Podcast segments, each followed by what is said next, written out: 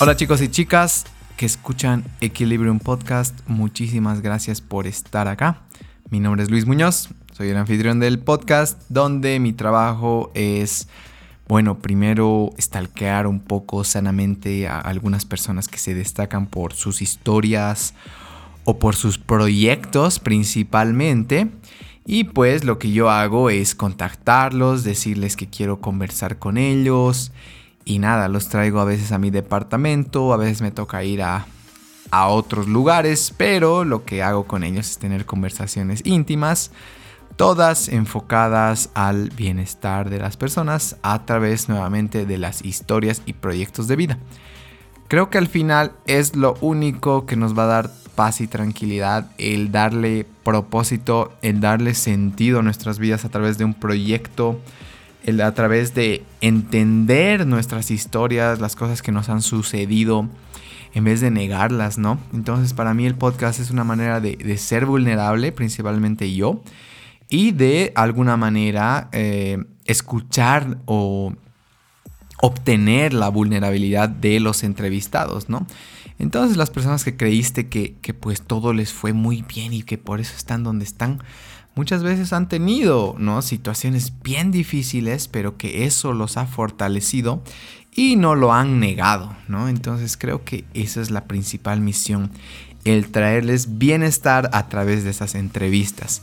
Ha habido muy buena respuesta, agradezco muchísimo a las personas que están compartiendo, que están descargando las entrevistas, que están comentando.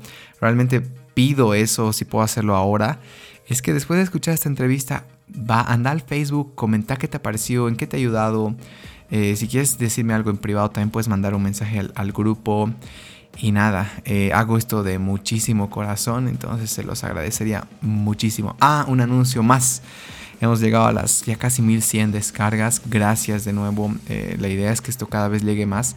Y de nuevo, apreciaría mucho que compartan esto en sus redes sociales. Cosa de que alguien que tal vez necesita escuchar estas palabras, en este caso de Rodri Calancha, eh, pues le llegue, ¿no? Yo no puedo llegar a todos los círculos, pero ustedes me pueden ayudar a llegar. Bueno, el día de hoy escucharán mi entrevista con Rodrigo Calancha de Seneca. Bueno, Rodri eh, es una persona que ha estado rondando mi círculo ya, ya desde hace un tiempo y pues me ha llamado mucho la atención eh, lo que se dice ¿no? de él o eh, la amistad que le tienen, la lealtad tal vez o no sé, te, llama la atención cuando alguien cuando de alguien se habla mucho como buen tipo. Y bueno, eso es lo que le dije a Rodri, ¿no? Te han hablado buen tipo y, y por eso quiero que estés. obviamente, Rodri se destaca por este ámbito deportivo, por este ámbito de entrenamiento. Y nada, mi intención es que los equilibre por ahí. Y al mismo tiempo me ha sorprendido porque hablamos mucho de familia, eh, la importancia de dar mucho amor como padres. Creo que Rodri es el ejemplo vivo, el resultado de ese amor. Entonces, si es que hay papás allá escuchándome, o si es que hay futuros papás o gente que quiere ser papá mamá, pues creo que este episodio les va a hacer que traigan hijos muy buenos al mundo. Eh, algunos puntos importantes de la entrevista. Rodri nunca ha estado chispa ni ha fumado. Wow.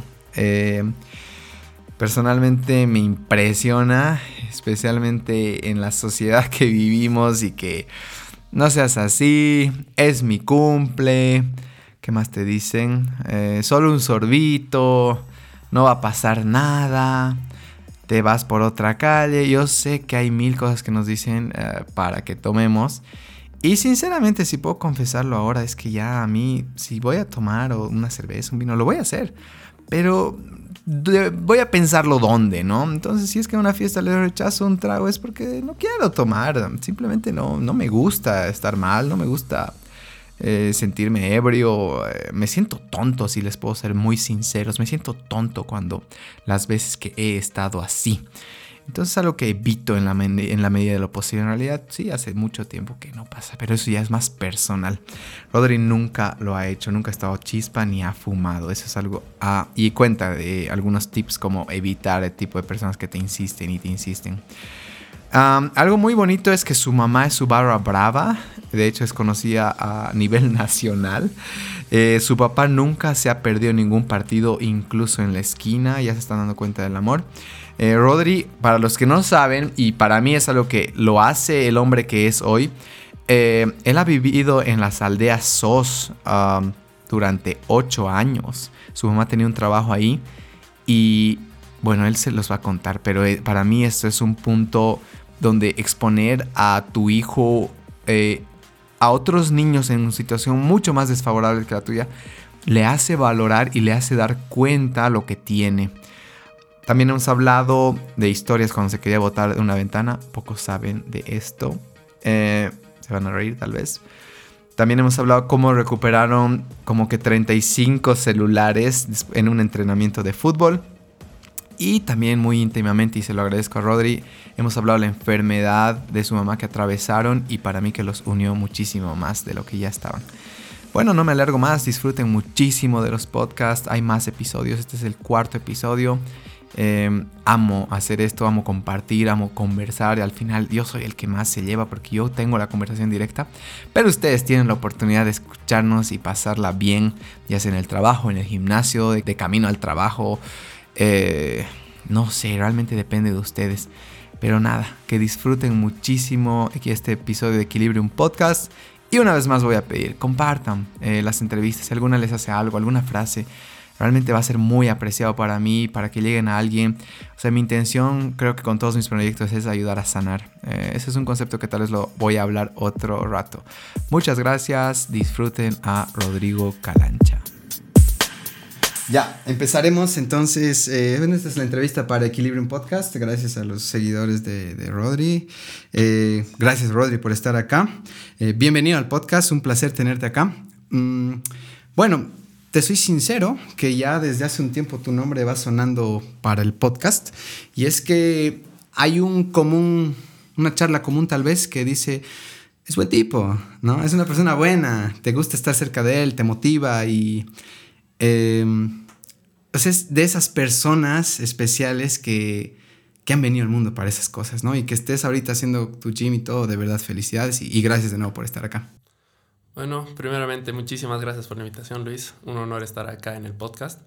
Y, o sea, realmente todo lo que hablo con las personas es que me sale, o sea, capaz em, uno empieza con una conversación casual y termina emocionándose con los temas y salen algunas emociones. Súper, sí, sí, como te decía antes, yo quiero que esta charla sea como esa charla de las 3 de la mañana que todos hemos tenido y ahí nos subiremos al techo, dale, nos subiremos al techo, ¿no? Ese tipo de cosas que, que hasta son de película, pero bueno, las podemos replicar. Bueno, empezaremos con, yo siempre hago una, una curiosidad, ¿ya? Un estalqueo sano, yo le digo. Y bueno, hay un dato bastante curioso que quisiera comenzar. Y me han dicho que tú, bueno, nunca ha fumado, nunca ha tomado, tal vez en su vida ha tomado un cuarto de vaso de alcohol. Y me llama mucho la atención. ¿Cómo es que un niño de 12, 13 años que lo empiezan a bombardear con los, los amigos, ¿no? Oye, tomar una cervecita, eh, fumar este cigarrito, eh, no sé si me puedes confirmar este dato o, o no sé, contar un poquito de esto. Bueno, o sea, realmente sí es cierto.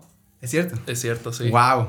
Nunca, nunca, nunca he estado, o sea, ni chispa y nunca he llegado a terminar un vaso en una fiesta, digamos. Capaz sí he probado un, un, sorbo o algo, pero como vos dices, en la suma de toda mi vida debía tomar medio vaso de, de, de todo. ¡Wow! y, y, fumar también, o sea, no, nunca, nunca lo he hecho y nunca me ha llamado la atención ninguno de los dos. Capaz es porque desde muy pequeño tenía como definidas las metas que tenía y sabía que todas estas cosas eh, me podían llegar a desviar un poco del el camino al que yo quería llegar, digamos. Ok, qué interesante, ¿no? En Cochabamba y que tengamos este dato, yo creo que las personas están, ¿qué? ¿No? Y de eso justamente se trata mi siguiente pregunta. Eh, bueno, yo en lo que he averiguado siento que tus papás han sido súper influyentes, ¿no? Eh, aquí está un dato. Mi papá no se falta, bueno, ya está de quién, de quién, quién me ha dicho este dato. Mi papá no se faltaba ningún partido de él y mi mamá es como una barra brava, pero ella sola, literal, me han dicho. Eh, ¿Cómo crees que han influido a ellos? ¿Hay alguna frase, alguna cosa que, que, ellos siempre repetían? Tal vez de tu papá específicamente, tal vez de los dos. No sé si me puedes contar un poquito de esto. Bueno, o sea, la historia con mis papás obviamente ha sido una influencia súper grande en todo, en todo mi trayecto como deportista. Eh, o sea, empieza desde muy chiquito porque algo que capaz eh, muy, muy, poca gente sabe es que yo he vivido en Aldea SOS durante unos ocho años más o menos, gracias al trabajo que ha tenido mi mamá. Y digo gracias porque la experiencia de vivir rodeada de tantos niños que, o sea, han, han perdido a sus familiares, pero todavía siguen con esas ganas de seguir adelante te ayuda muchísimo, te ayuda a pisar tierra y saber que está, o sea, te ayuda a estar agradecido con todas las cosas que te da la vida. Y obviamente la motivación es que mis papás siempre me han influido en el deporte desde muy chiquito. Mi, mi mamá en Aldeazos empezó a meter equipos de toda la asociación y el primero en, en entrar a todos los equipos era yo. Entonces, el que daba impulso. Exactamente. Entonces mis tardes eran desde voleibol, básquet, fútbol, atletismo, hasta danza, teatro, clases de música, todo. Entonces yo estaba metido en todo eso y mis papás siempre han estado ahí para ayudarme. Obviamente también siempre impulsándome en el tema del estudio. Y yo creo que todos los que han estado conmigo en las inferiores han sido como que... O sea, en las inferiores de Wilstermann. Estaba, estaba en Aldea Sosa hasta mis 13 años y de ahí en Wilstermann pero todo el mundo conoce a mi mamá. O sea, la voz de mi mamá era, era reconocible a nivel nacional, ni siquiera te digo departamental, porque ha habido eh, momentos en los que hemos jugado con la sub-18, preliminares contra Wilstermann Stronger en La Paz. Y mi mamá justo le tocaba el trabajo en La Paz y se escuchaba ahí de fondo con el estadio en vacío, así, bravo, Rodrigo Calancha. Apellido y todo. Todo, todo, todo. Faltaba que diga mi edad y todo. Y mi papá, que, o sea, siempre estaba ahí, tú lo veías en una esquina, hasta ir a jugar con mis amigos, iba a verme. Wow. Entonces, siempre ha sido la influencia. Mi hermana mayor eh, era una, es, es una persona súper inteligente que siempre le dio bien en el colegio. Y él era el orgullo de mis papás, ¿no? Que ha salido campeón en las Olimpiadas de Matemáticas, todo. Entonces yo estaba en un colegio del, que era el Merinol, que era un colegio súper estricto, que era, se caracterizaba por ser, tener buenos alumnos, no por tener buenos deportistas. Y llegó un momento en el que me iba, a mí me iba muy bien en física. Y tenía que... Y el, el, el profesor me dijo que quería, que o sea, quería darme clases extras para las Olimpiadas de Física departamentales. Entonces yo, viendo a mi hermana mayor, así mis papás cómo la apoyaban, todo, llegué a mi casa súper emocionado de que iba a entrar a las Olimpiadas de Física y la respuesta, o sea, no me voy a olvidar nunca en mi vida que me dijeron, o sea, le dije a mi mamá, a mí te cuento que me, están, me han elegido para las departamentales de Física y tengo que ir a pasar clases en la tarde. Y lo que mi mamá me dijo que yo creo que a nadie nunca en la vida le han dicho es qué bien, hijito, pero te está yendo mejor en el fútbol, entrenar. qué raro. Entonces, son cosas que, digamos, han ido alineando un poco a, donde tenía que ir, ¿no? Sí, oye, yo creo, yo siento que, y eso es lo que siempre, no sé, pienso que los padres deberían hacer, es como que observar, ¿no? Y dices, no, este no para la física. Está mejor para educación física. Sí, ¿no? sí, sí. y es algo que a veces, eh, nada, hay padres ausentes, ¿no? Y si tenemos gente escuchando, ya sea en tus, en tus seguidores de Instagram o sea en el podcast, es que si tú eres papá o estás por ser papá eh, o algún día tal vez seas papá, qué importante es estar observando atentamente a tu hijo, ¿no? Eh, hay una historia súper linda que, que, no me acuerdo bien, pero es de un pianista. Es un pianista que al nacer tuvo ciertas dificultades, de hecho había la posibilidad que sea vegetal y demás. Han debido ver el video en WhatsApp tal vez. Eh, y hablaba de cómo sus papás, a pesar de que tenía esta dificultad eh, mental, ellos decían, lo exponían a cosas y lo empezaron a exponer a música. Y era como que el niño, no sé, algo nacía en eso, ¿no? Poco a poco le han inculcando, de ahí le han puesto una profesora de piano y un día la profesora de piano va y el chiquillo había compuesto cosas que se asemejaban a Mozart, si no me equivoco. Y era como que no, no, esto no ha hecho él. Y sí, efectivamente lo hizo. Creo que ha vendido un, CD con 20 canciones compuestas por él, millones se han vendido. Y es un chico que podía haber sido desahuciado, olvidado, eh, desatendido, pero creo que algo que recién se me ha venido mucho es el amor es el antídoto. ¿No? O sea, es mi hijo. Venga con esto, venga con todo, venga incompleto, es mi hijo. Y si yo voy a atenderlo y amarlo, algo puede florecer, ¿no? Y ahora en tu historia esto es clarito, ¿no? No, no vas a entrar a las Olimpiadas de Física, anda a jugar fútbol, ¿no? Y es parte de la atención y realmente si tus papis escuchan esto, felicidades, porque este es el ejemplo justamente que, que me gusta encontrar en las personas. Y aquí también ya estoy encontrando y enlazando por qué te estás destacando ahora o te destacabas desde hace tiempo y felicidades por eso. Una, una pregunta. Eh, ¿Hay una frase de tu papá importante que siempre te ha repetido? Algo que siempre, alguna lección que dices, sí, mi papá siempre me decía esto. Eh, capaz sí, pero ahorita capaz no, no, no me acuerdo. No, no, no recuerdas. ¿Y de tu mamá tal vez alguna historia, algo que digas, ah, sí, estuvo ahí, no sé, me acuerdo cuando una lesión, ¿no? ¿Cómo lo manejan ellos? Sí, o sea, lesiones he tenido por montones, incluso he tenido una lesión súper, súper fuerte que ha sido una fractura de peroné. Pero sin embargo, o sea, mi lesión más traumante que incluso mi papá, la, o sea, yo he visto cómo mi papá lloraba a mi lado, fue cuando estaba en Potosí y ya estaba a un paso de, de, firmar contrato con Nacional Potosí y faltando un día para, para firmar el contrato me, me desgarré. Entonces eh, fue un momento como que súper duro para mí y para mi papá que había ido conmigo a las pruebas. Uh -huh. Porque ya el entrenador ya me había hablado. Eh, justo, capaz fue igual un poco, un poco error mío porque no había, no había calentado muy bien y justo estaba nevando, estaba haciendo bastante frío. Entonces, esas, o sea, son pequeñas circunstancias que hacen más favorable las desgracias, ¿no? Pero, o sea, yo siempre estoy, siempre he estado y siempre voy a estar agradecido con mis papás por todo el apoyo que he tenido.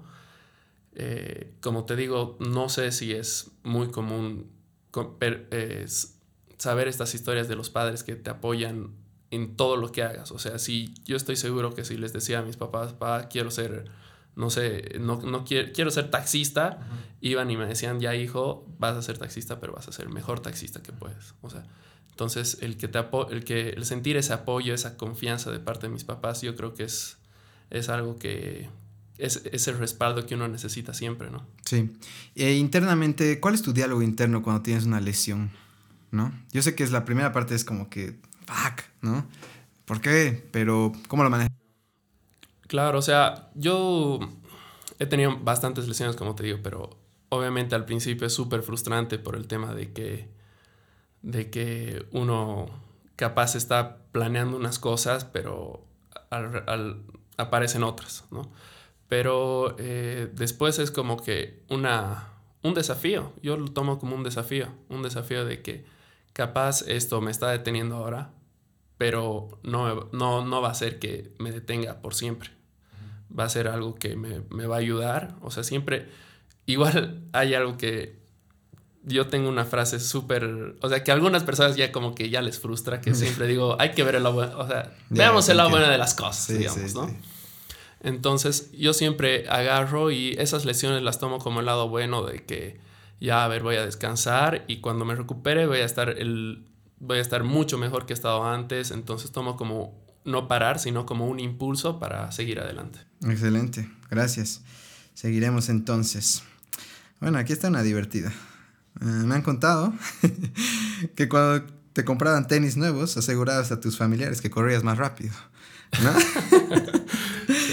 Eh, y también una historia bastante divertida que, y esto me dice tu hermano, en realidad ya la revelaremos a mi, a mi espía, que cuando había una ventana y te parabas diciendo que te ibas a matar, y tu hermano dice, creo que siempre le gusta el público. Sí. sí, o sea, desde chiquito, o sea, siempre ha sido como que sabía que me podía botar de una ventana porque mis papás iban a estar ahí, digamos. Ya. Yeah. Entonces, cuando era chiquito, llegaba mi mamá y lo primero que hacía, así, me subía a una ventana y le decía, ma, agarrame, me voy a matar. me lanzaba y me agarraba. Menos mal me agarraba. No, y si te das cuenta, qué lindo es esta certeza que tú dices, yo sabía que me iban a, a cuidar, yo sabía que me iban a agarrar, ¿no?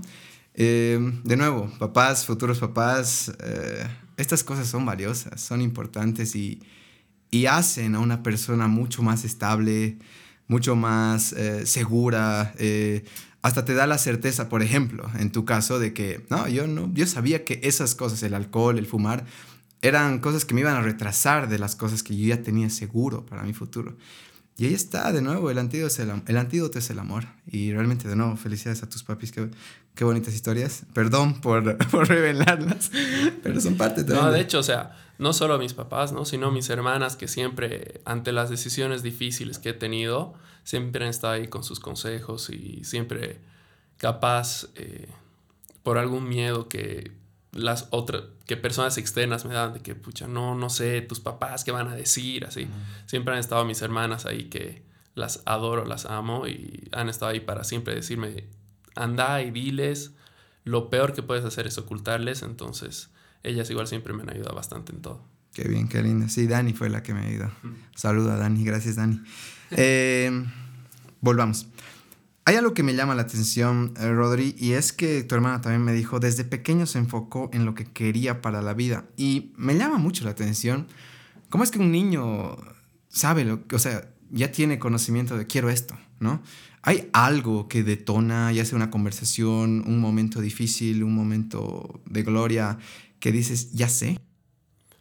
Eh, yo creo que el momento que como que marcó es un momento que ni siquiera yo me acuerdo, pero que todos, o sea, que mis papás y mis hermanas siempre me han dicho, digamos. Cuando yo tenía tres años o dos años, por ahí, no me acuerdo, eh, jugando en la cocina, me quemo con aceite la cara. ¿sí? Entonces fue como que en ese momento estaba en el hospital, obviamente me estaban cuidando mucho, mucho la cara y todo eso. Y lo que me cuentan mis, mis papás y mis hermanas fue que yo mal, con la cara quemada, digamos, con, en las, con atenciones y todo eso, lo único que quería era jugar fútbol. Entonces eh, mi mamá tuvo que, o sea, decía tanto, quiero jugar, quiero jugar, quiero jugar, que mi mamá tuvo que llevar una pelota y tenía que correr detrás de mí con la pelota con el suero en la mano. Entonces eh, eso es como que, o sea, no sé de dónde sale tanto desde tan chiquito, pero siempre ha sido como que me ha llamado mucho la atención el, fútbol y el deporte en sí. O sea, ahora capaz, cuando me pongo a pensar en todo lo que he pasado como deportista eh, y siendo entrenador, es como que he estado preparándome toda mi vida. Qué lindo, felicidades de verdad. Mm. Dos preguntas. La primera es... Eh, no, aprendí. Quiero comentar algo. La primera entrevista del podcast, uh, Carla Solís, eh, igual ha tenido una, una, quemadura mucho más severa eh, cuando tenía un año y medio. Y de hecho, ella cuenta que una de sus manos estaba perdiendo movilidad, justo la zurda con la que dibuja. Es ilustradora. Eso hace de por vida. Y me llama la atención cómo una adversidad, de nuevo, casi siempre se convierte en un momento de afirmación, ¿no? Entonces, a veces, yo creo, para las personas, las cosas, las peores cosas que nos suceden, las tragedias, porque en su momento esto ha sido una tragedia, seguramente, ¿no? O sea, qué dolor ver a, su hijo que tanto aman eh, pasar esto, pero encontrar o afirmarle en lo que quiere, ¿no? Entonces ellos mismos se dan cuenta, puta, esto está claro, ¿no? Que vaya por acá. Entonces, nada, eh, gracias por esa historia. Y lo otro, y esto es algo muy común que creo que nos va a servir mucho tu perspectiva, ¿cómo tú manejas este típico, un vasito, no seas así, es mi cumple, ¿no? Que, estoy seguro que te han bombardeado y han intentado más de una vez corromperte. Entonces, ¿qué le puedes decir a las personas o qué herramienta utilizas? ¿Qué has encontrado? ¿Qué es lo que más sirve para estas personas que insisten, ¿no? Que a veces dices, no, yo no quiero tomar, estoy en auto, simplemente no me gusta, no quiero estar mal, eh, mi papá me puede reñir. Y hay gente que te presiona, ¿no? No pasa nada, te dicen. Pero al final te puede agarrar la policía, te puedes chocar o puede suceder una tragedia, Dios no quiera. Pero ¿cómo tú has encontrado desde muy chango poder rechazar estas influencias malas? bueno, o sea, yo siempre me he considerado lo que y me sigo considerando un deportista. Entonces, para mí, un deportista, no sé si es, igual, o sea, si tenemos la misma, el mismo pensamiento a los demás, pero yo creo que un deportista mm, tiene que ser una persona sana, que tiene que cuidar el, o sea, su cuerpo, entonces siempre desde pequeño cuando me, me, querían invitar yo decía, no, no, gracias. ¿Y por qué? Porque juego fútbol. Y algunas personas incluso me respondían, entonces toma el doble. Sí, sí, la mala fama nos han hecho algunos. Pero, o sea, no sé, yo siempre he sido decidido con, con esto de, de, no tomar, no fumar, entonces, eh, no sé, siempre, siempre he encontrado alguna forma de esquivar todas estas cosas. ¿Y alguna herramienta que es la que más te ha servido? Tal vez hasta alguna mentira que estoy con, con, un tratamiento, digamos. eso es muy típico, Rodri. Yo creo que nos puedes dar algo mejor que eso. No, o sea, el, el, hecho de hablarles de que, no, la verdad yo nunca he tomado, no, no pienso tomar porque son principios que yo tengo, que capaz eh, ir contra mis principios es como ir contra mí mismo. Entonces, siempre, siempre ha sido esa, digamos, como que mi herramienta, ¿no? Ahí está el jugo. Ir en contra de mis principios es ir contra mí mismo. Gracias. Sigamos. Bueno, ya me conté un poquito de las aldeas SOS, ¿no? Que era algo que de hecho que te quería preguntar. ¿Hay alguna historia en particular, un mayor aprendizaje, un niño, alguien que te impacta y dices hasta ahorita lo puedo recordar? Sí, eh, o sea, son varios niños. Son, o sea, son niños con los que he crecido, digamos. Entonces, obviamente, si yo los veo en la calle, los saludo. Eh, incluso he estado en un campeonato hace un año con ellos. Me han llevado a jugar y yo, o sea, con mucho gusto a jugar con ellos. Incluso mi, mamá se enteró de eso y mi mamá igual iba. Entonces se sentía súper chocha, digamos, porque era como volver un, rato al, a lo que era su trabajo antes.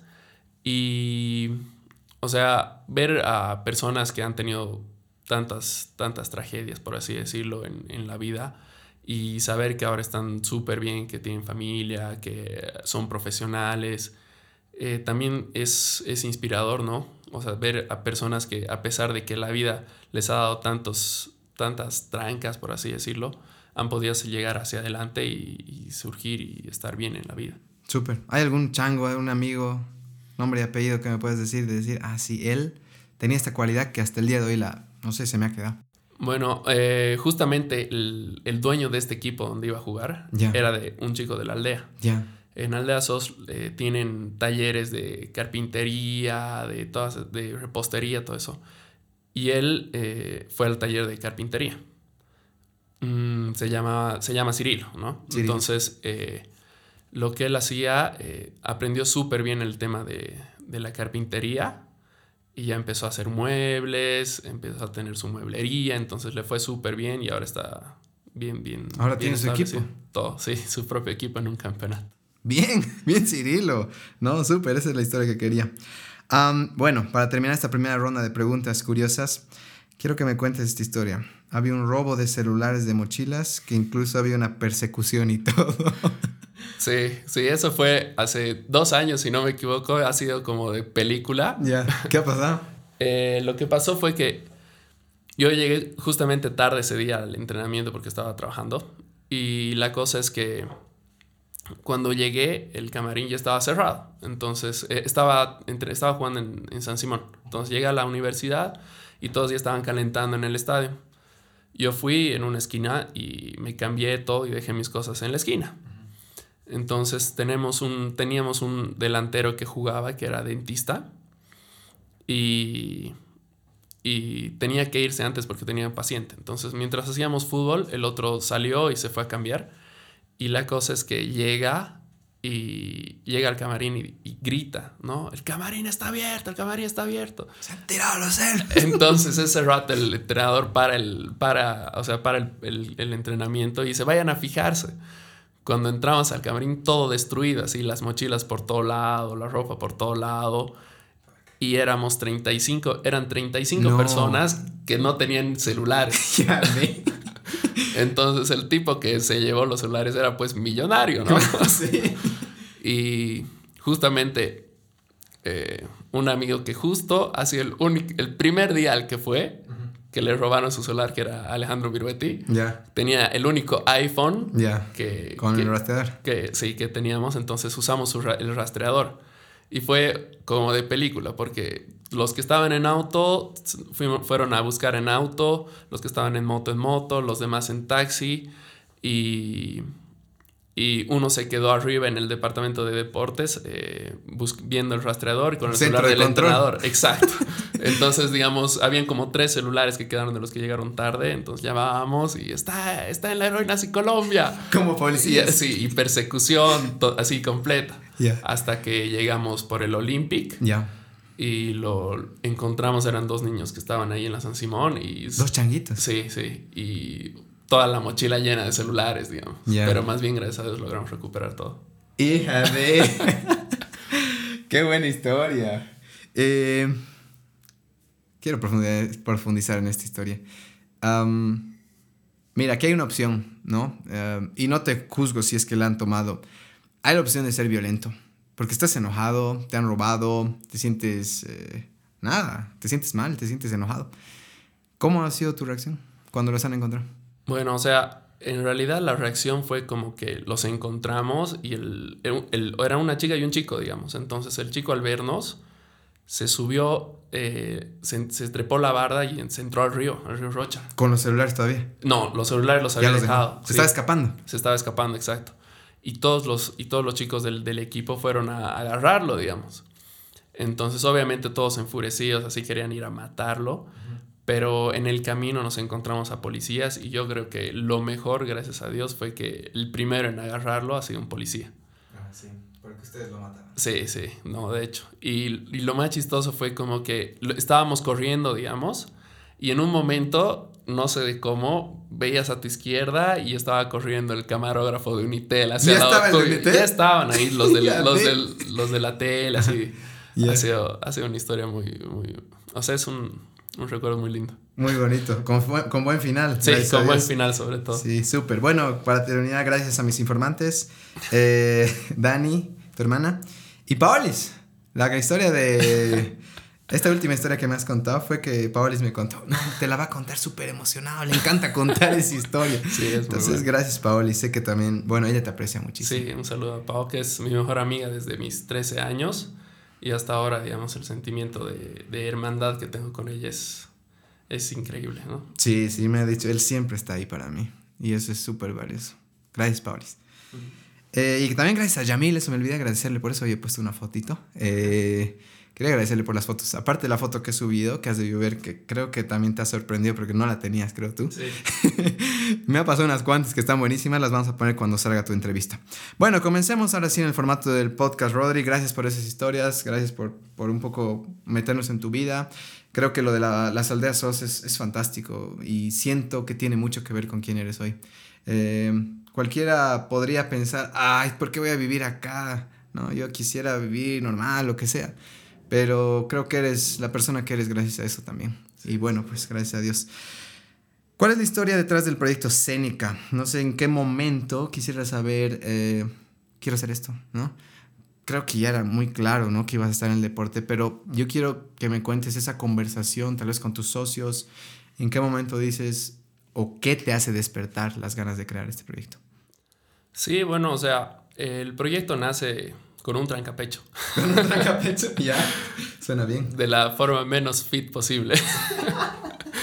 ¿Verdad? Eh, el proyecto nace eh, charlando con, con, un amigo que ahora es mi socio, con, con, Jorge, con Coco, sobre, sobre planes que tenía en el futuro, ¿no? Que quería tener algo mío. Él trabajaba conmigo en el otro gimnasio donde estábamos. Entonces... Eh, sobre, sobre planes para un futuro, de que yo quisiera tener algo mío, que quiero dedicarme a esto.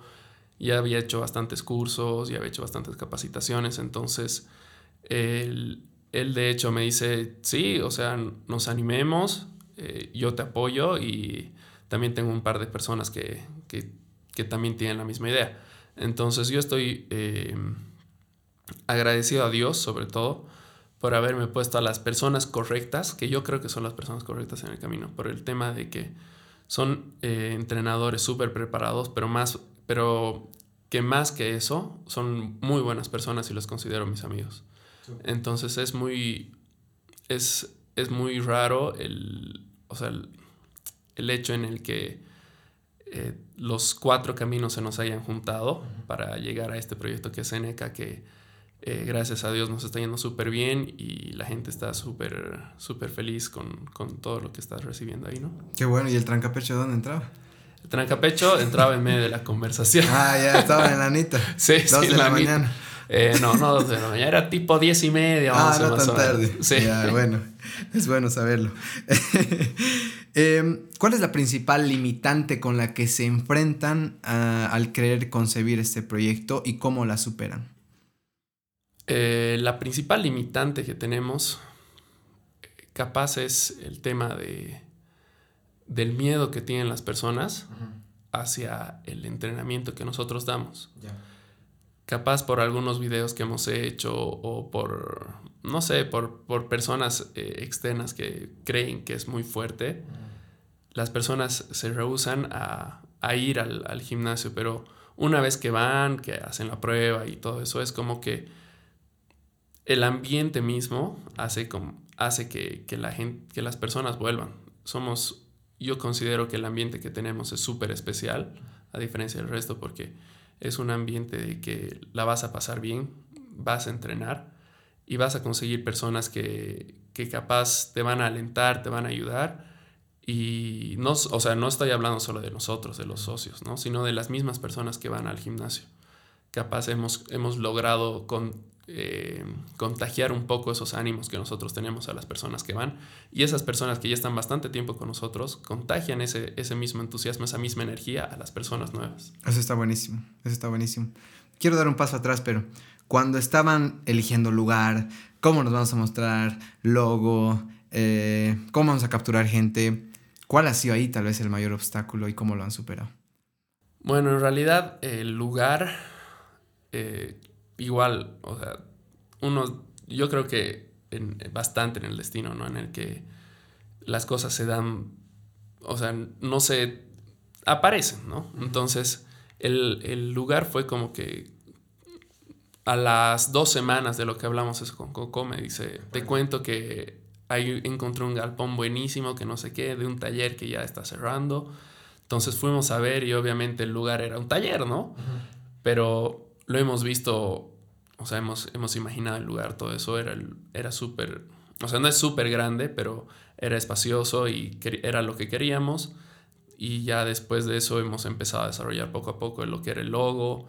Gracias a Dios nosotros tenemos eh, dos personas fabulosas que nos ayudan bastante, como son Piti, que es la de diseño gráfico. ¿Qué se llama, perdón?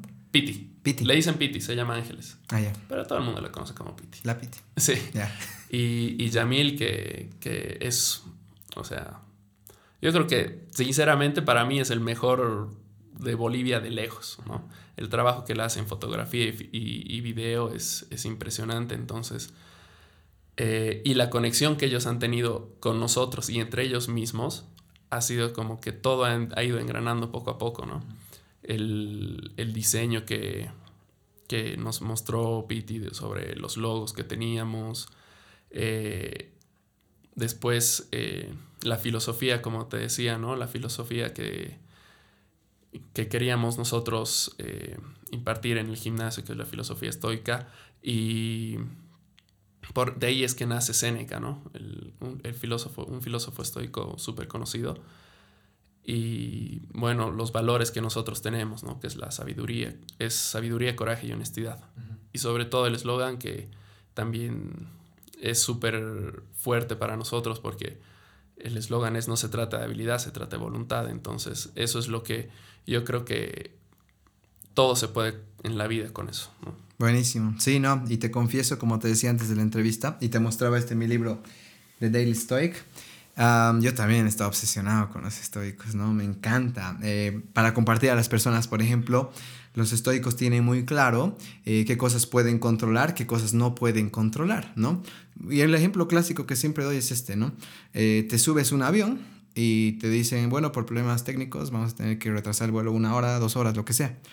Y ahí entra gente que no, que no tiene claro esto los estoicos y que se los vamos a regalar ahora. Y es que, por ejemplo, un estoico dice, ¿qué puedo controlar? De esta situación. ¿Y que no puedo? No puedo controlar que el clima cambie para que mi avión salga. No puedo controlar que la persona que ha decidido esto, yo le, porque le grite, vamos a salir, ¿no? O sea, las, aerolíneas yo creo que no hacen por capricho. No es como que, oye, los haremos atrasar una horita. No, ¿no? Es que siempre puede ser una dificultad técnica o de logística o lo que sea, pero no lo hacen a la mala. No puedo controlar eso. ¿Qué puedo controlar? Mi actitud ante esto, ¿no? De hecho, cuando yo estaba viajando al TEDx en Santa Cruz, al primer TEDx, eh, mi avión, yo me subí súper emocionado porque estaba viendo mi primer TEDx y nos hacen bajar el avión por el clima. Y ahí empezó a ver, pues, yo justo estaba con los estoicos esa época.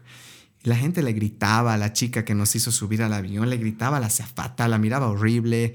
Eh, o sea, tú ubicas la típica mirada fea, ¿no? Que cuando te subes un micro todos te miran feo, ¿no? Generalmente. Eh, y yo decía, yo no voy a caer en eso. Y dije, bueno, ¿qué puedo controlar? Mi actitud. ¿Qué puedo hacer con este tiempo que me han regalado? Puedo leer, justo estaba con un libro. Entonces yo no he dejado que mis emociones se alboroten por algo que no puedo controlar. Y es algo que los estoicos tienen muy marcado.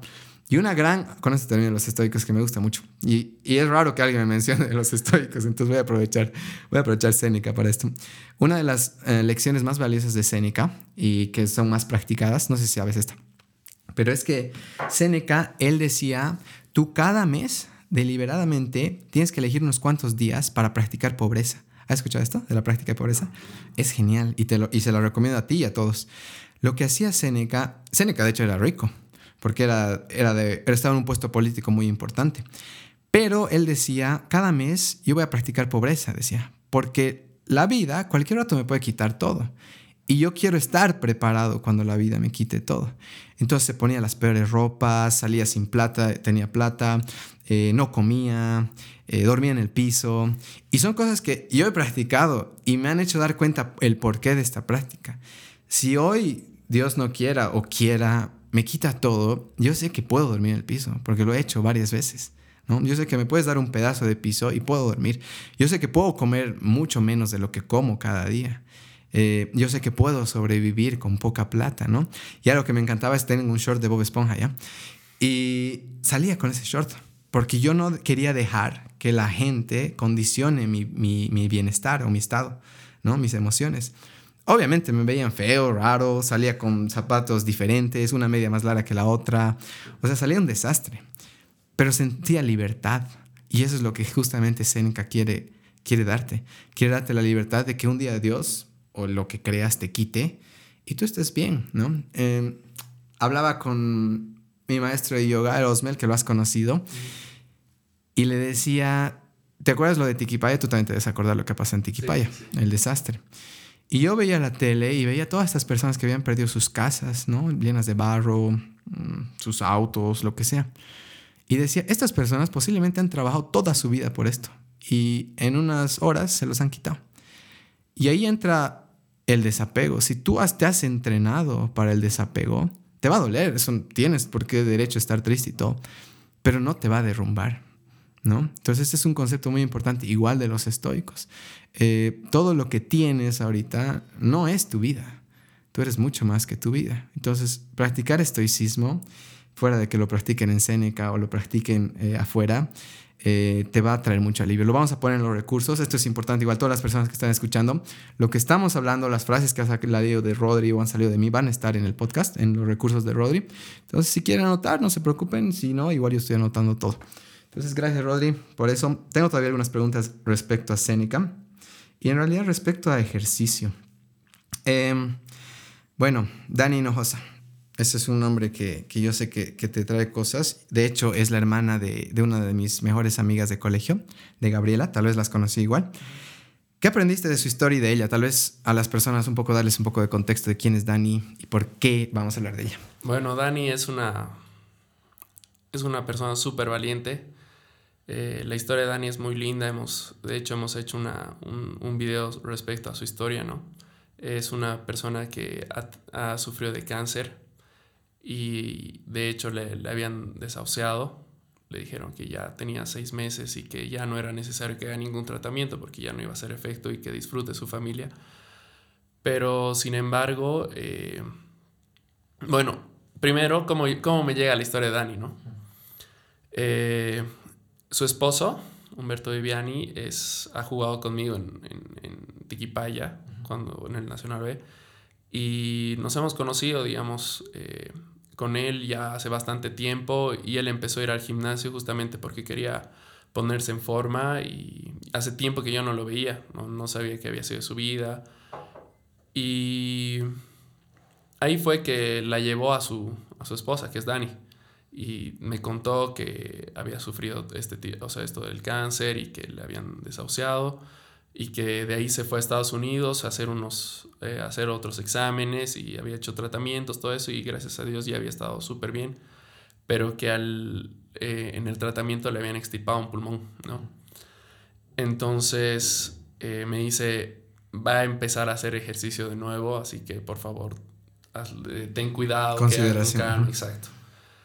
Y yo, no, obvio, tranqui. Entonces, nosotros lo que normalmente, o sea, lo que a veces hacemos es ir a correr o hacer ejercicios a alta intensidad, que es lo que, a lo que se, o sea, a lo que nos dirigimos nosotros, ¿no?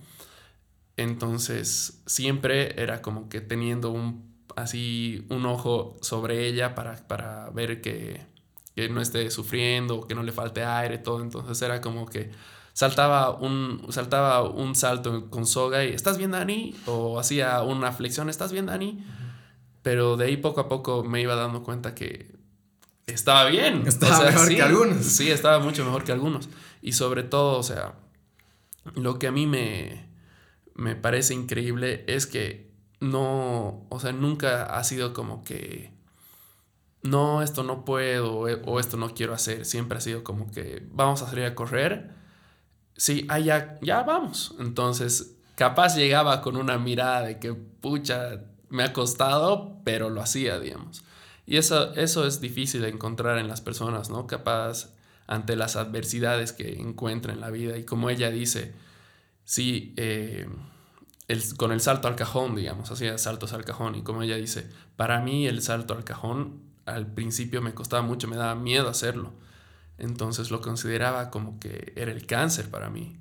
Y al lograr saltar ese, ese, ese cajón, ha sido como que yo he vencido el cáncer.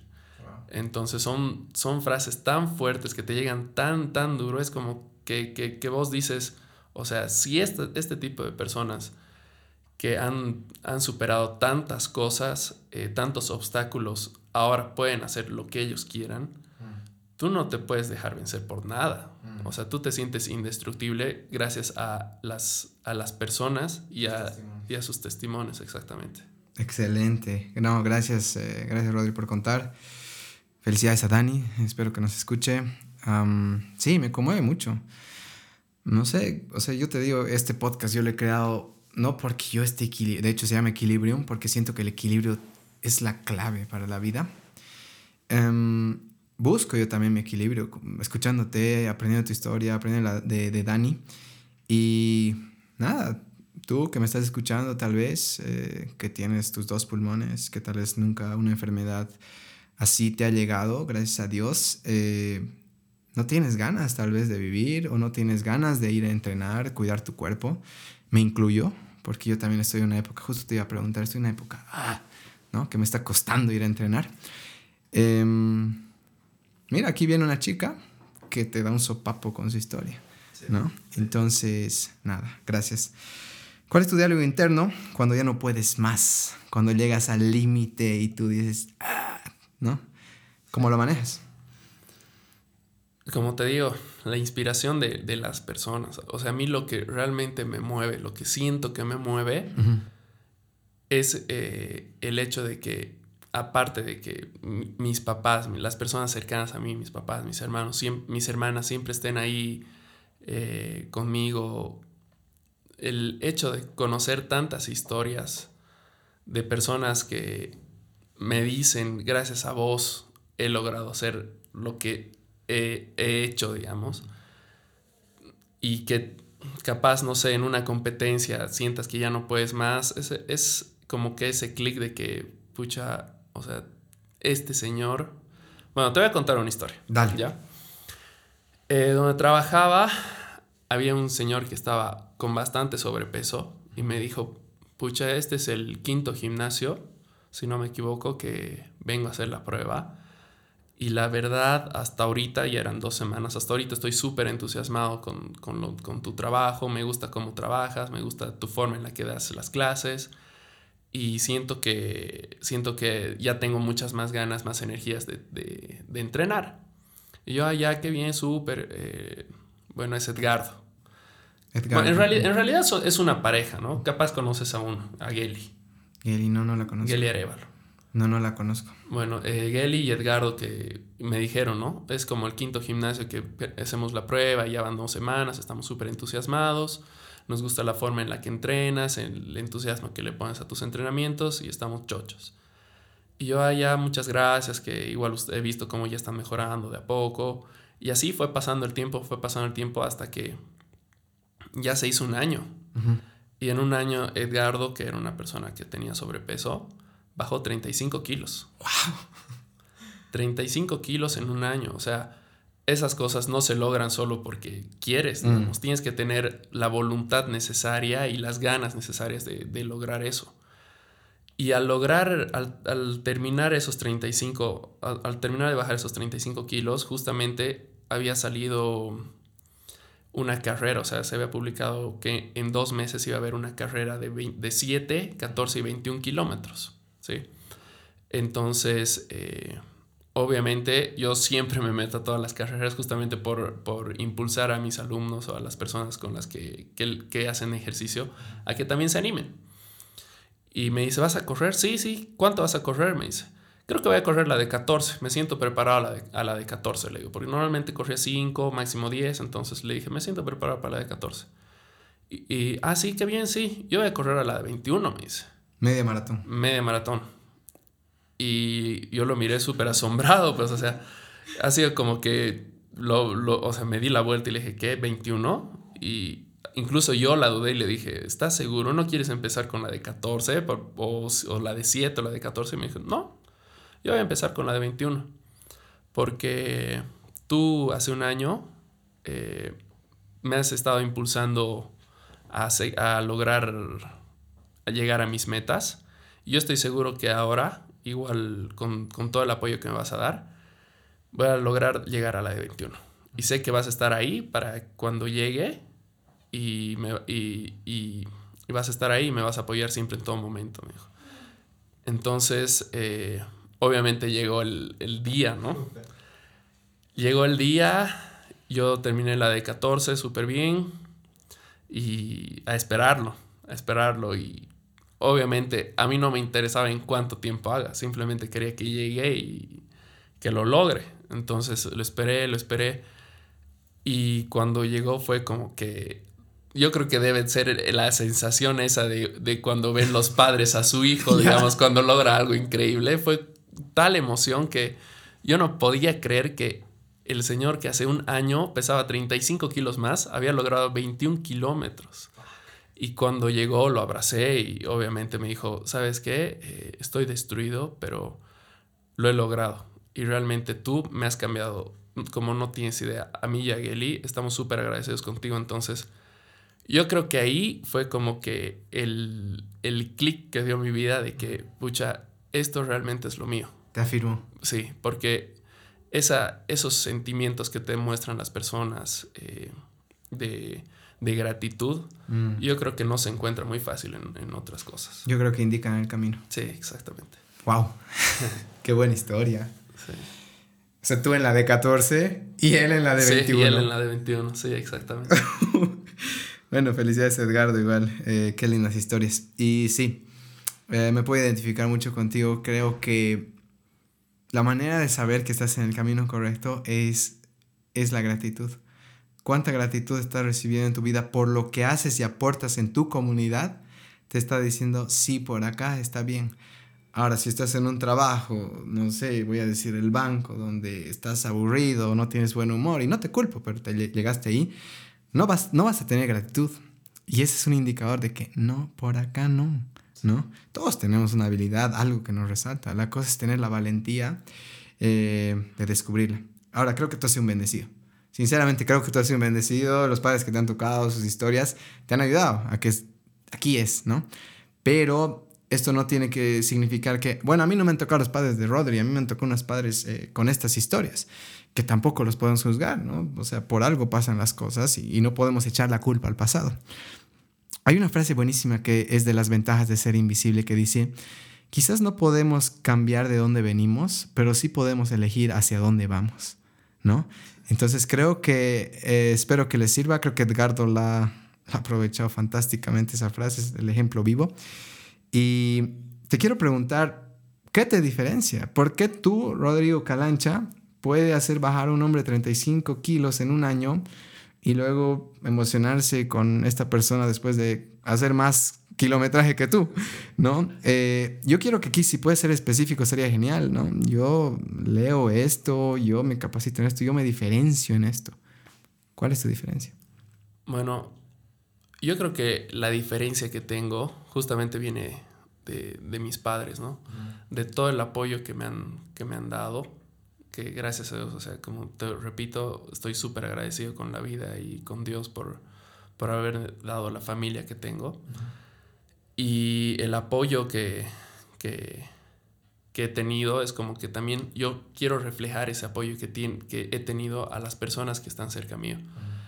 El hecho de de motivar a las personas. Eh, capaz lo que más me diferencia es, es el ejemplo. O sea, yo siempre he pensado que no puedes decir, eh, no sé, no tomes si vos eres un borracho todos los fines de semana. Congruencia, claro. Entonces, eh, no sé, siempre he sido como que el, el deportista que le ha encantado hacer todo, le, ha gustado hacer todo y se ha metido a todo. Entonces, eh, el hecho de, siempre tratar de exigirme y de lograr eh, superarme día a día es algo que creo que soy bueno contagiando a las personas. Si es que, por ejemplo, yo estoy en una época en que sí me gustaba mucho entrenar, pero ahorita me cuesta.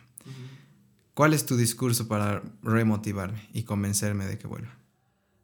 es que el, discurso tiene que ser interior. Yo creo que la mayor, las motivaciones son internas. La inspiración puede ser externa, pero la motivación es interna. Entonces, el, hecho de inspirarte sería, no sé, llamarte y decirte, no sé, vamos a trotar, te cuento que hay esto, hay un evento, animate, eh, yo sé que vos vas a poder, confío en vos, eh, vamos a hacerlo, no, no te voy a, o sea, es algo que yo no es como que, dale, tú puedes, sino que vamos a poder, junto conmigo. O sea, yo voy a estar al lado tuyo para, para apoyarte en lo que necesites y, eh, o sea, apoyarte, apoyarte siempre. Claro, yo creo que transmite seguridad con eso. Súper, buenísimo. bueno, para terminar, para las personas que estamos en esta época difícil, ¿cómo, voy a repetir esto, pero ¿cómo nos convences? ¿Por qué hace ejercicio? Porque yo creo que el ejercicio es lo más parecido a la vida. Eh, bueno, entrenar, en realidad el deporte, el deporte es lo más... No, no sabes si vas a ganar, no sabes si vas a perder, no sabes si vas a lograr esa, esa meta que tienes. Entonces es como que el deporte eh, te va a, ayudar en la vida por el hecho de que te está entrenando para, ser bueno en la vida, para acostumbrarte a fallar. Y te voy a motivar eh, diciéndote, obviamente, te va a costar.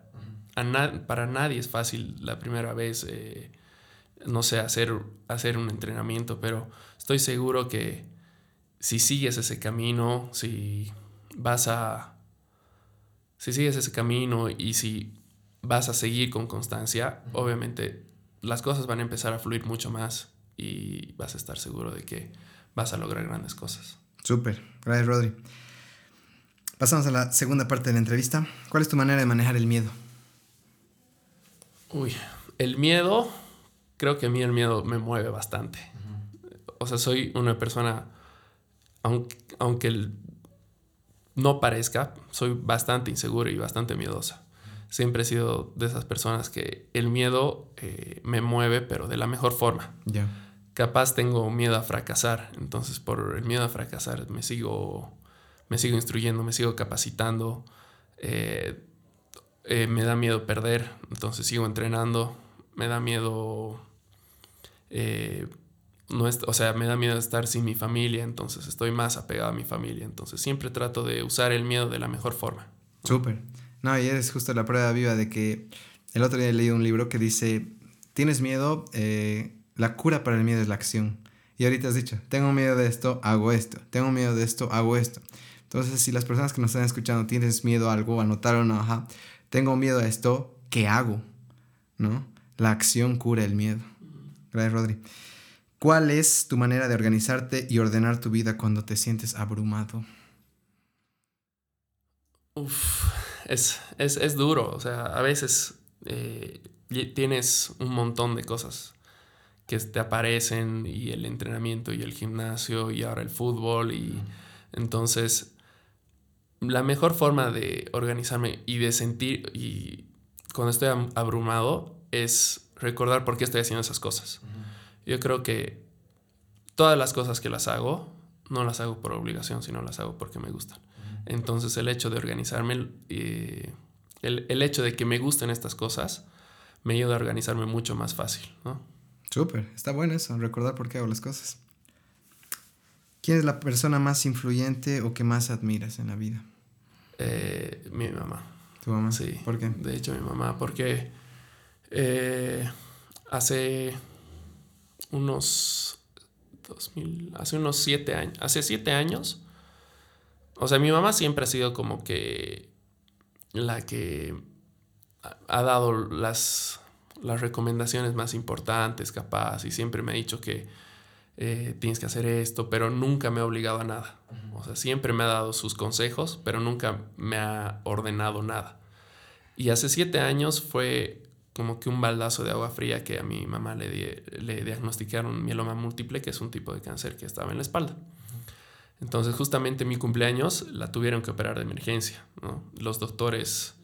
Eh, es un, fue un cumpleaños súper súper diferente porque fue como que eh, era mi cumpleaños y la operaron de emergencia, digamos, y justamente debuté en, de profesional ese día. Wow, muchas cosas. Sí, entonces eh, obviamente era como que yo estaba súper preocupada por mi mamá, pero tampoco mi mamá agarró y me acuerdo que antes de entrar al, al, al quirófano me dijo, anda hijito y que te vaya súper bien. Entonces ni siquiera, en ese momento ni siquiera estaba preocupada por ella, estaba preocupada por mí y por mis partidos, digamos.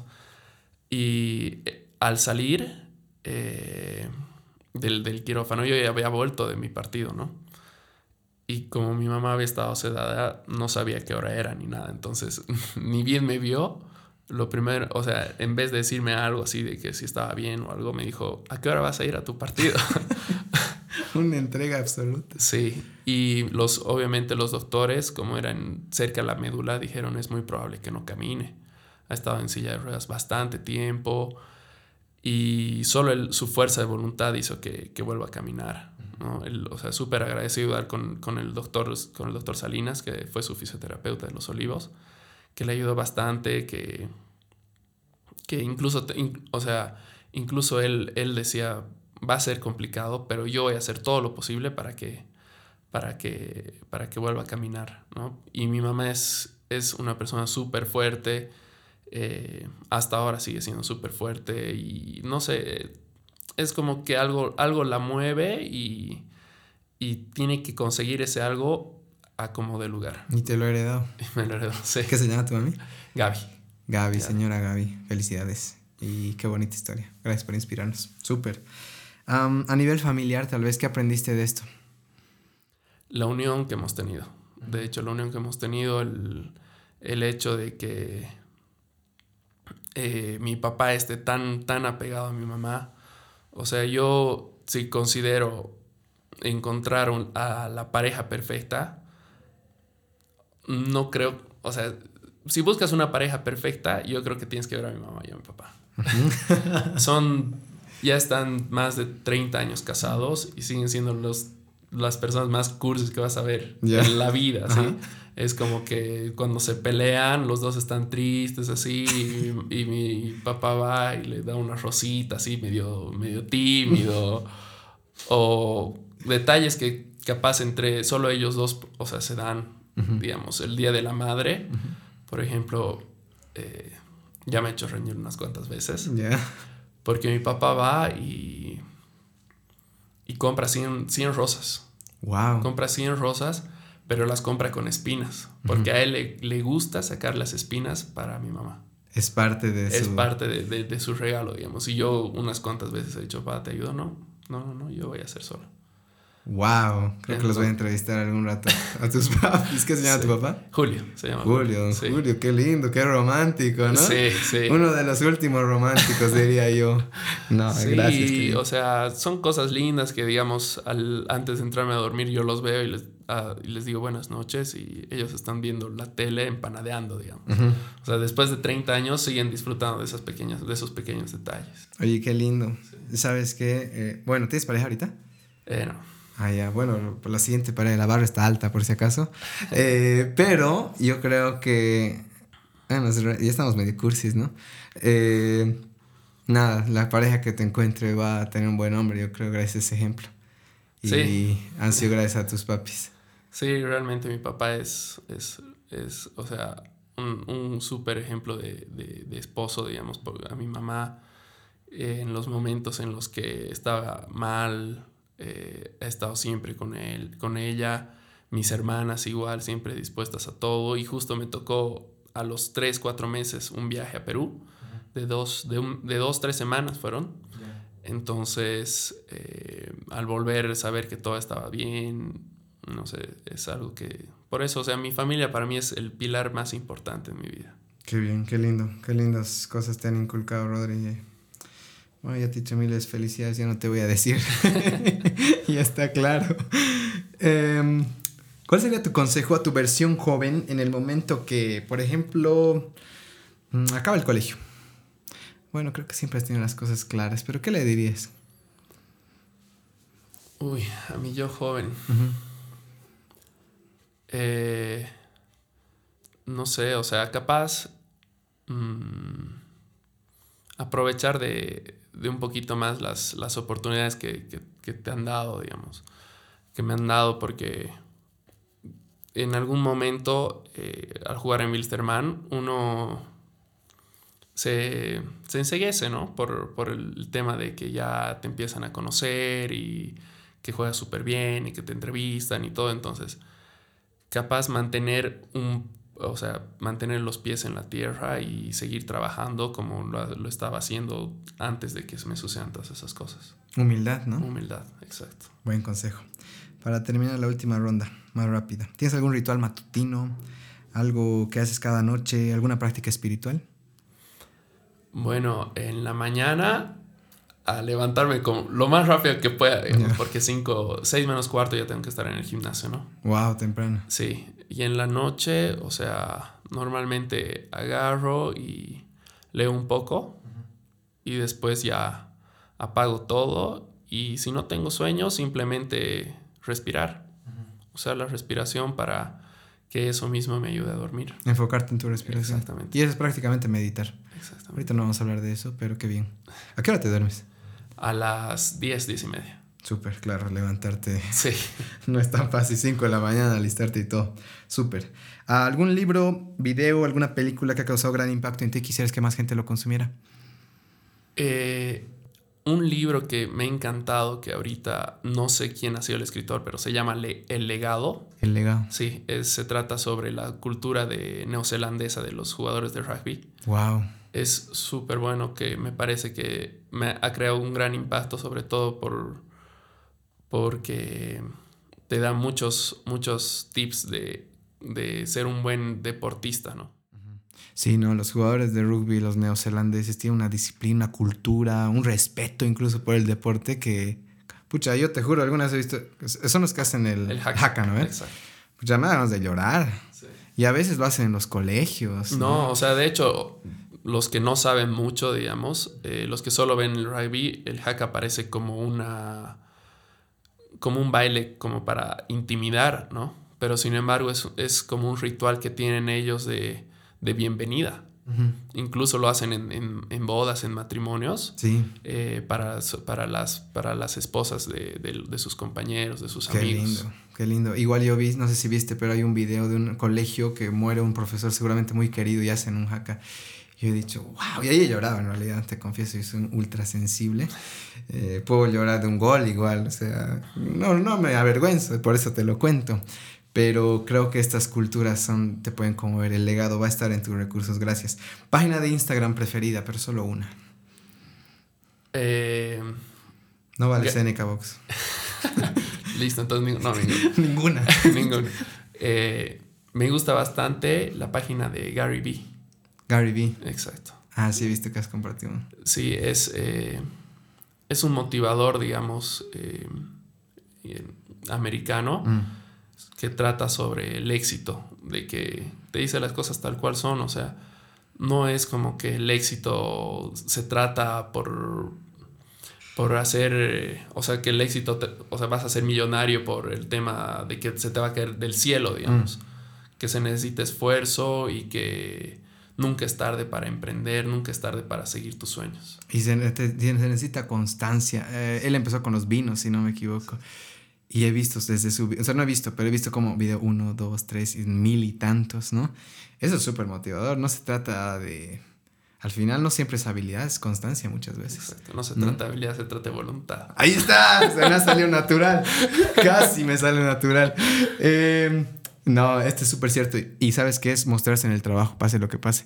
Te cuento rápido una historia. Yo iba a una iglesia por el Templo de los Mormones, eh, evangélica, donde daba la prédica este pastor Darón. Aarón, Aarón. Pucha, viejo, una vez yo llego, llegué un poco tarde. Era la, bueno, no la misa, la prédica empezaba a 7, sino yo llego 7 y 20, algo así. Entro y de hecho ya escuchaba la voz, había el micrófono, todo. Entró nadie. Él solito dando su prédica. Porque ese es su trabajo, porque esa es su misión. Y no va a impedir que haya gente o no él tenía que hacer su trabajo. Y he dicho, wow, ¿no? Se trata de mostrarte aunque no haya nadie, ¿no? No siempre es el público, no, no lo condiciones tu trabajo al público, condicionarlo a ti porque te encanta, porque amas y porque es tu propósito. Bueno, gracias por, inspirarme a contar eso. Ya casi terminando. Um, bueno, ¿hay algún proyecto, algo nuevo que quieras contar a la audiencia? Eh, o sea, tenemos proyectos a futuro, digamos, uh -huh. pero la mayoría están en, en, proceso todavía, entonces tampoco queremos adelantar a un... A un Top. Cosas, exactamente. ya, ya se acerca el, el, aniversario de Seneca de un año. Ya. Entonces igual ya queremos hacer una competencia interna, ¿Ya? solo interna, pero ya después vamos a tener algunas otras sorpresitas. Súper, nos vas a contar por la página, vamos a ayudarte a compartir eso. Sí. Bueno, antes de terminar, uh, hay unas preguntas de la audiencia. Bueno, Yamil, que ya lo has mencionado. ¿Qué es el método Tabata? ¿Qué beneficios trae? No sé si es por molestarte o qué. No, el, el método Tabata, o sea, en realidad eh, es un método que usamos bastante en el gimnasio. Ya. Que es un método intermitente en el que trabajas 20 segundos y, y descansas 10, digamos, a súper alta intensidad. Entonces eh, es muy bueno porque lo que te ayuda es a, a quemar bastantes calorías, uh -huh. pero sin perder masa muscular. Es súper bueno, sí, y o sea, lo comenta bast eh, bastante, lo, lo, comenta Yamil por el tema de que hicimos un video súper, súper duro en el que hicimos el Tabata uh -huh. y eran, digamos, 20 segundos de un, de un ejercicio, descansabas 10, eran 20 segundos, descansabas 10, durante 4 minutos. ¿no? Pero el, el, entrenamiento que hicimos, la grabación que hicimos con Yamil, me dijo, te tiene que salir toda la perfección y te tiene que salir toda alta intensidad. Entonces yo ya, digamos, puse las cosas tal y como estaban y lo hice a tanta intensidad yeah. Que casi me desmayo. ¿En, cuatro minutos, así. Y al terminar así me boté al piso después de la grabación y fue como que ya, ya has grabado todo, sí, ya quedó bien, sí, ya buenísimo. Y yo que pensaba que se había acabado, me dice... Eh, ya he hecho, digamos, los planos generales. Ahora vamos a hacer los planos más cercanos, digamos. Entonces se tiene que repetir de nuevo lo mismo ah. otros cuatro minutos. No, aunque hubiera sido bueno que te desmayes en el video. Sí, sí. Hay que admitirlo. Sí. Con razón preguntas de Jamil Pilín. Eh, Meli Rojas, ¿cuánto tiempo te llevó adaptarte a tu estilo de vida? Bueno, creo que has nacido con eso. Sí, bueno, en realidad, o sea, mi estilo de vida ha sido ha sido desde, desde chiquito, siempre ha sido como que el deporte ha predominado en mi vida, entonces, de hecho, no he tenido como que adaptarme a ese mi estilo de vida, ¿no? Pero sí, o sea, desde pequeño he tenido ese estilo de vida. Un saludo a Meli. Un saludo a Meli, a la pastorcita, como yo le digo. Eh, una pregunta mía para terminar antes de despedirte. ¿Puedes dejarnos con un ejercicio, algo que puedas describirlo, cosa que las personas tal vez que no han empezado y digan, ya, por lo menos ayúdame al lado de mi cama, voy a hacer este ejercicio? ¿Cuál crees que es uno, este sí te puedes ayudar a darte impulso, tal vez, uno relativamente simple? Bueno, el ejercicio más simple que hay, pero el más, o sea, el que más te va a matar, son los burpees. para mí es mi ejercicio favorito, digamos. Eh, los burpees que consisten, está, o sea, te pones de pie y lo único que tienes que hacer es echarte de barriga. Ya. Y de ahí eh, te levantas y saltas. Ok. Eso es un burpee. ¿Con qué frecuencia? ¿Cuánto recomendarías para alguien empezando? Eh, podríamos usar el método Tabata, ya que estábamos hablando de eso. Y un Tabata de 20 segunditos de burpee con 10 de descanso durante 4 minutos y listo. Listo, bien des Dos días. bueno, Rodri, en base a tu experiencia, eh, todo lo que has vivido, esta linda familia que tienes, ¿cuál crees que es el mensaje que podrías dar a las personas? El mensaje que podría dar a las personas es que sean agradecidos con lo que tienen. Porque eh, hay un montón de personas, ya lo he visto, digamos, que, que no, capaz no tienen lo que, lo que la mayoría de nosotros que capaz están escuchando esto eh, tiene y sin embargo logran hacer tantas cosas. Entonces, sean agradecidos con lo que tengan y sobre todo eh, aprovechen todos estos recursos que tienen para, para seguir adelante y superarse. Excelente, gracias. Bueno, siempre hago un reconocimiento, un gran agradecimiento. Gracias por venir. Eh, gracias por, por, tu historia, por compartir un poco de lo que son tus papis. Creo que Mira, yo tenía mucho interés en la parte de, bueno, equilibrio justamente es mente, cuerpo, alma. Eso es súper cliché, pero es súper cierto. Mi intención también trayéndote era como que nos aportes mucho en esta parte de cuerpo y mira que nos trajiste mucho de alma. La familia, eh, los valores, el, no sé, el amor que te tienen, que tú tienes a tu familia, creo que resalta muchísimo este, en esta entrevista y de verdad te agradezco. Eh, espero que también te hayan gustado las preguntas y nada, la hayas pasado bien. Sí, oh, muchísimas gracias Luis. La verdad le pasó increíble. Eh, una linda experiencia eh, este podcast. podcast. Podcast, no, te culpes, es difícil al principio. Pero, o sea, yo súper agradecido y cuando gustes la repetimos sin ningún problema. Excelente, yo también me voy a dar una vueltita por Cénica para conocer también, ¿no?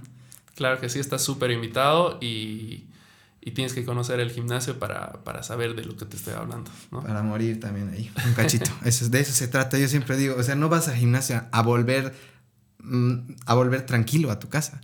O sea, vas a matarte, ¿no? y si no, estás perdiendo tu tiempo. Parece que te quedas en tu casa. Bueno, gracias, Rodri. De verdad, qué bien que, que la has pasado bien. Y nada, espero tenerte un segundo round seguramente. Muchísimas gracias. Listo. Chau.